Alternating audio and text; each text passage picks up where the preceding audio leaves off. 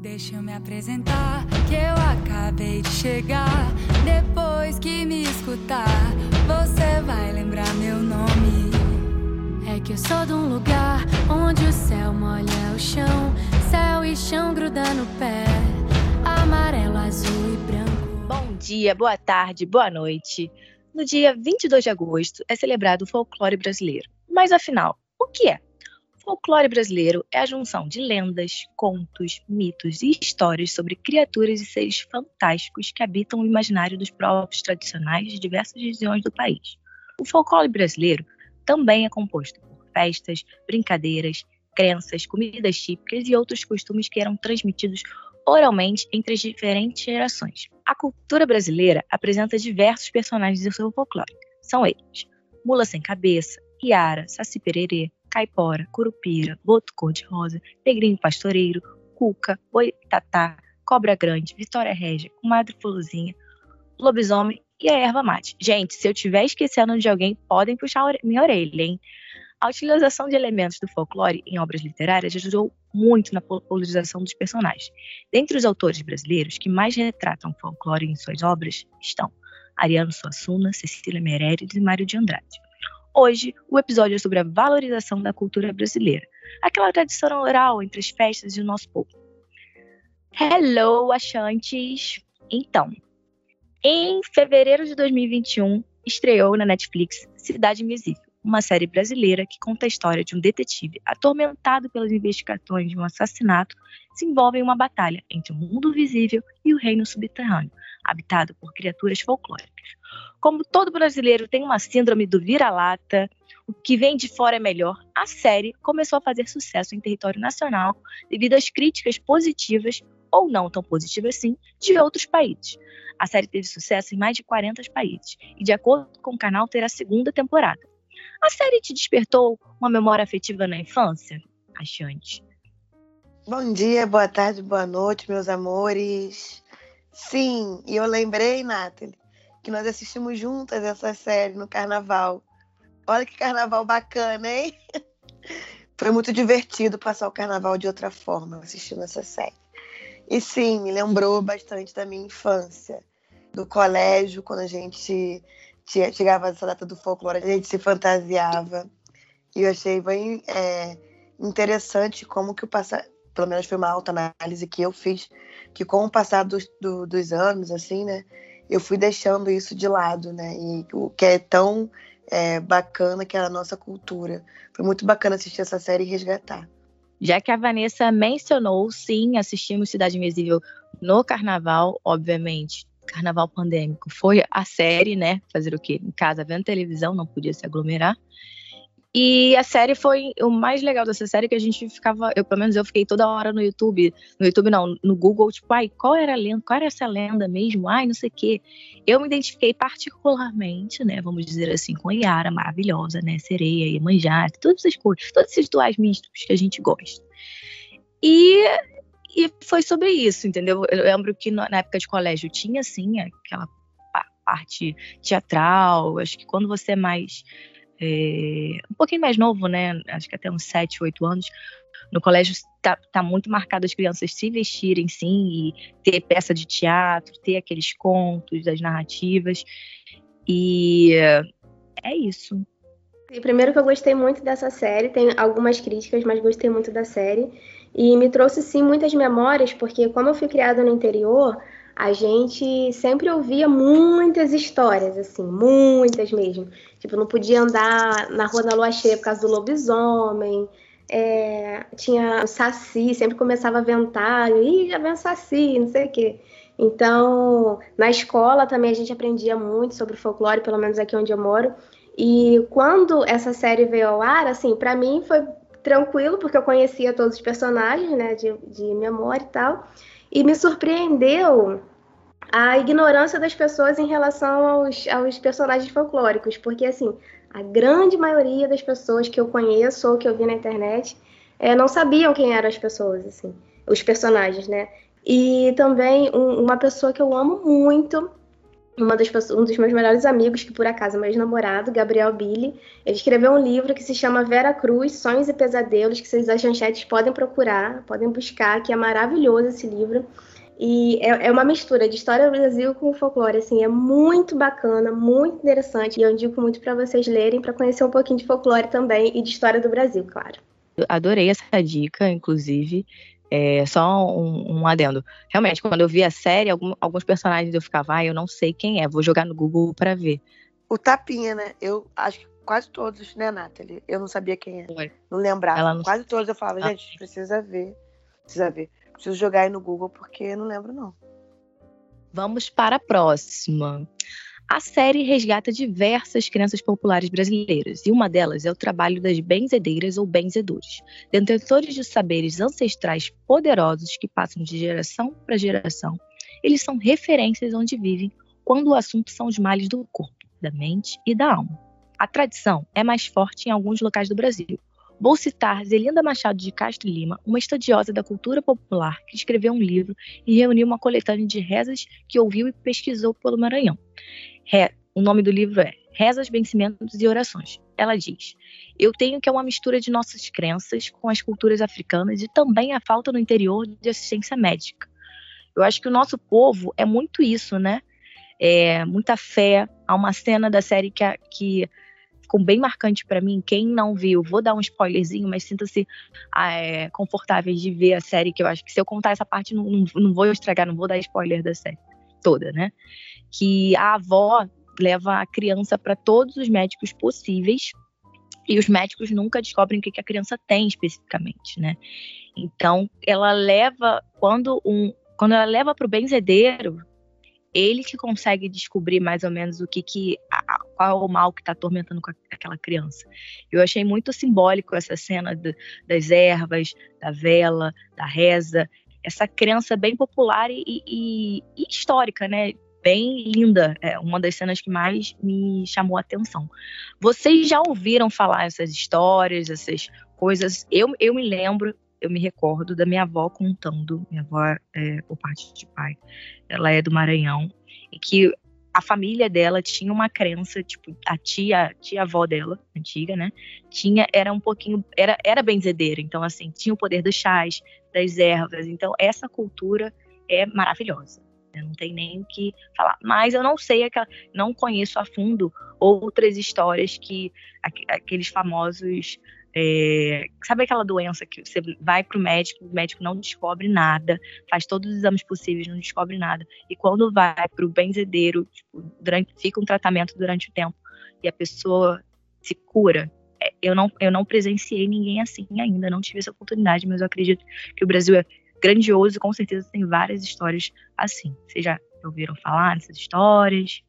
Sim, eu moro no mato, né, como vocês sabem, e fui criada no interior, então tanto todas as lendas folclóricas sempre foram muito presentes, né, pra gente como criança. A gente aprendia na escola, mas também ouvia da, do, dos avós, dos tios mais velhos e tal.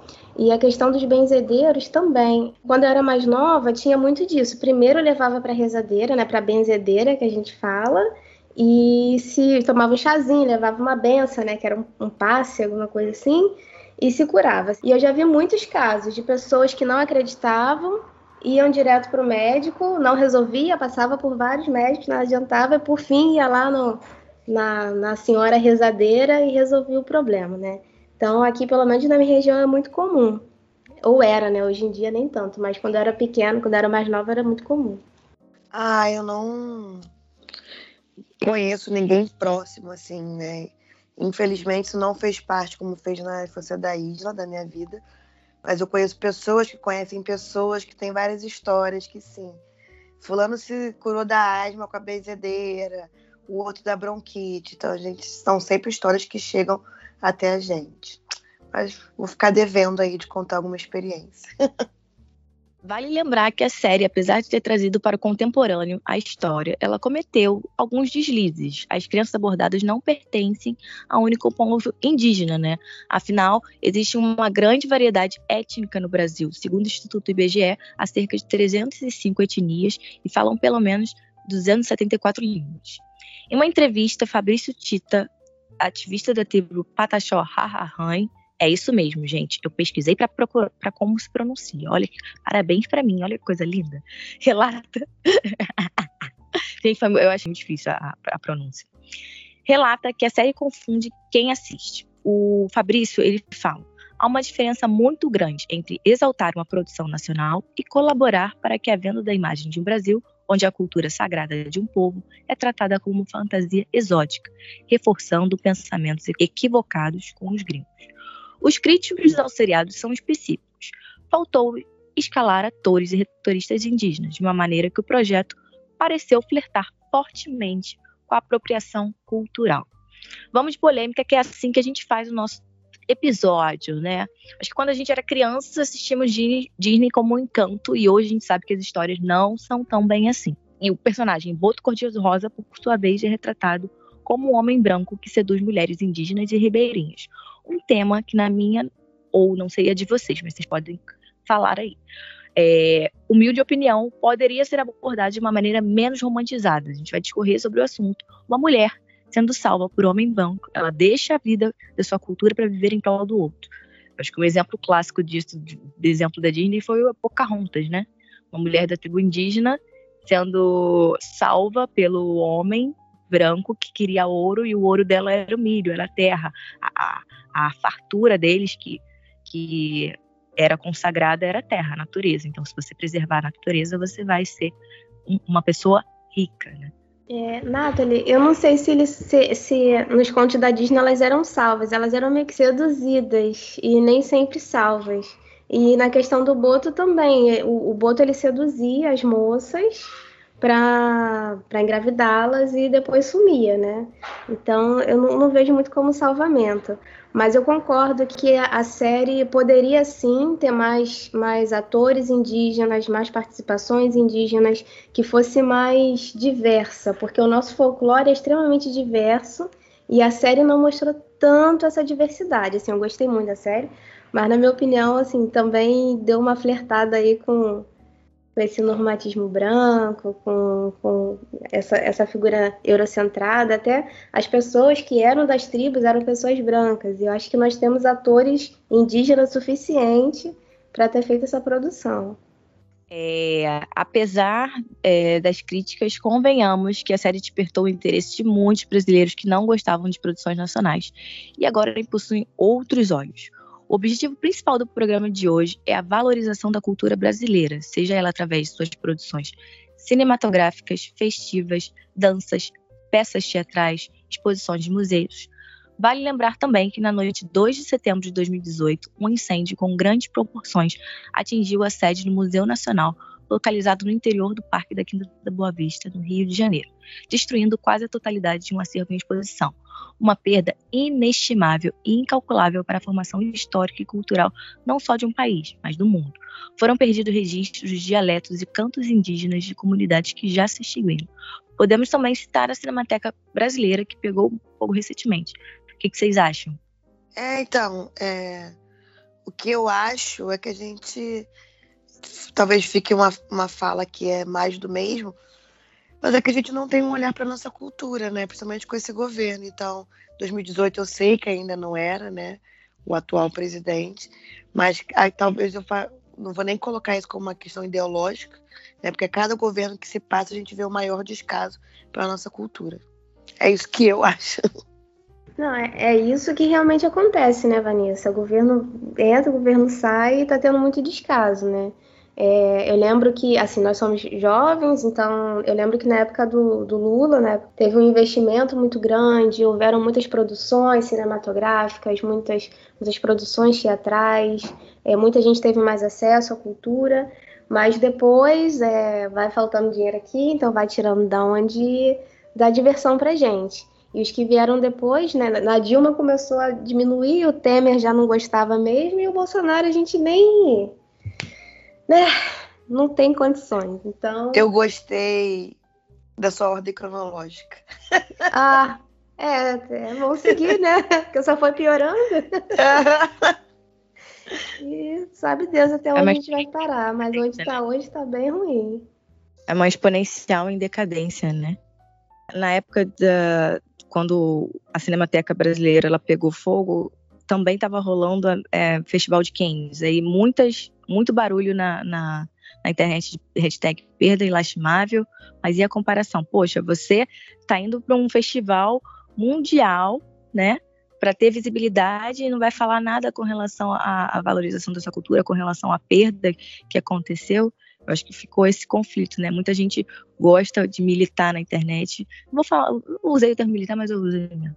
É, mas, mas não faz mais a, além do que isso, né? A internet está sendo um meio de, obviamente, se expor, mas também tem muito ódio de graça por nada e sem sentido falar. É, a, a pessoa quer, falar, quer transformar uma opinião em argumento e não tem como isso fazer sentido, né? Para várias outras coisas, mas como hoje o foco é a as produções nacionais. Então vamos.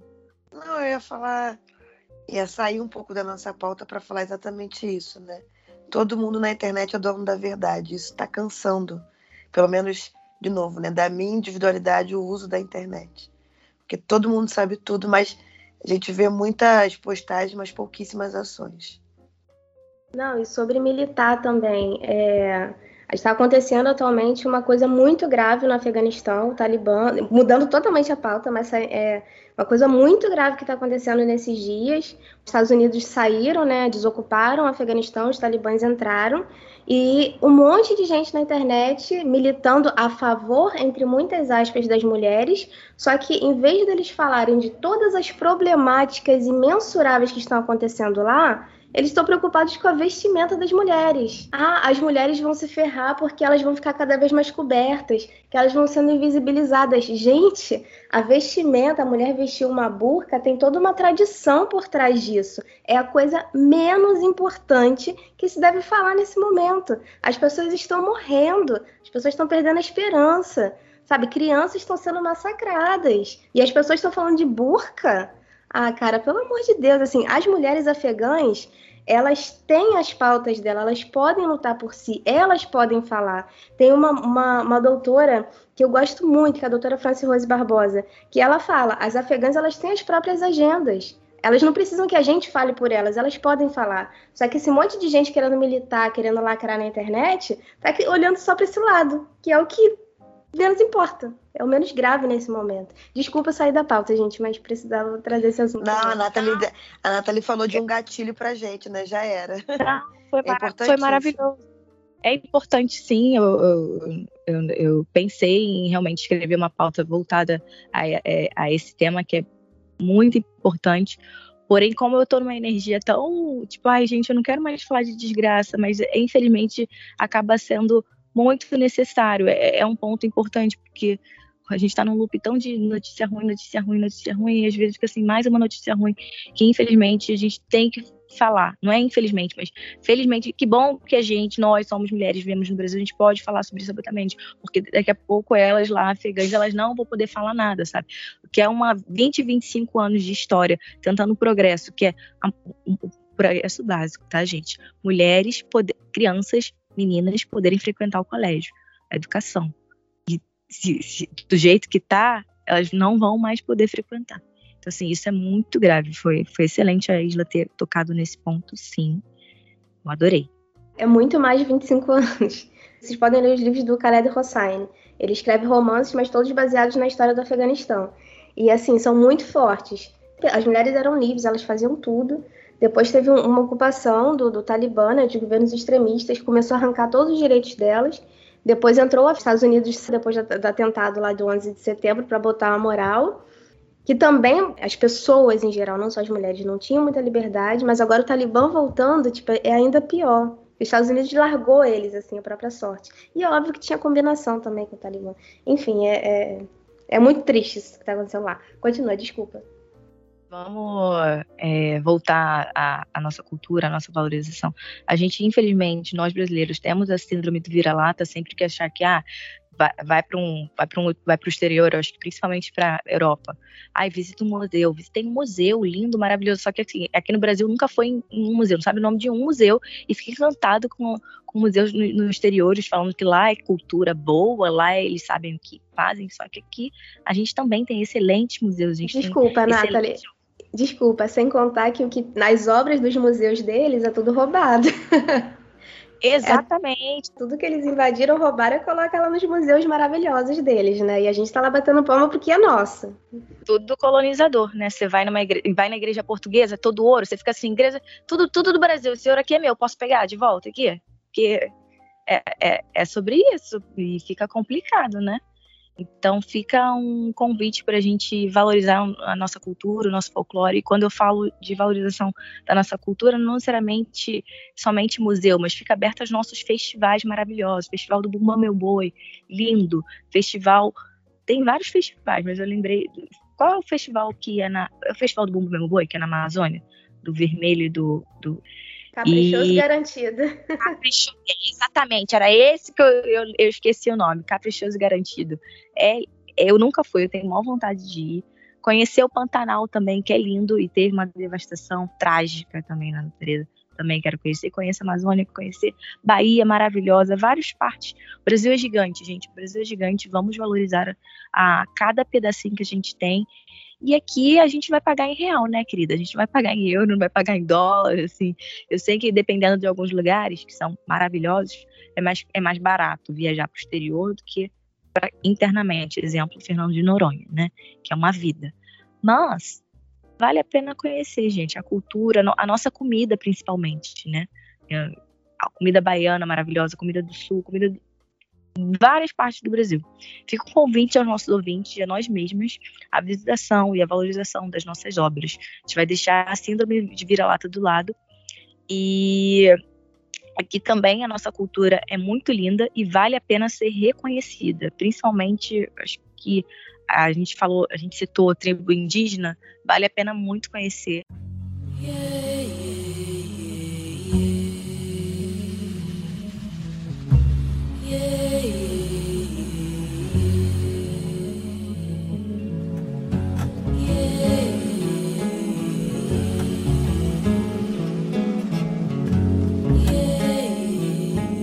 Temos um podcast? Temos um podcast.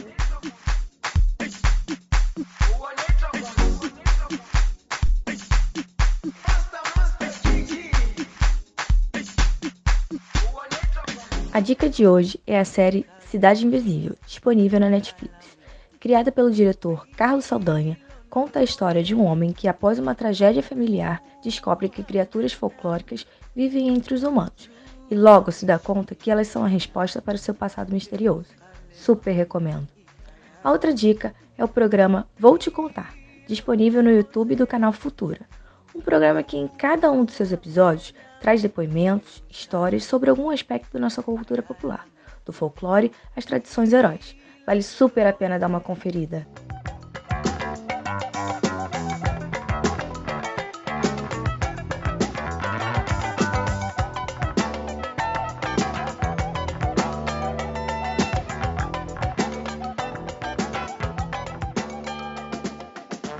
isso, sua maravilhosa, seu maravilhoso. Muito bom ter vocês aqui com a gente. Sigam a gente no nosso Instagram, As Achantes. Vocês vão perceber que é tudo feito com muito, muito, muito carinho para vocês caminharem juntinho com a gente. Como a nossa querida Rô fala, beijafros!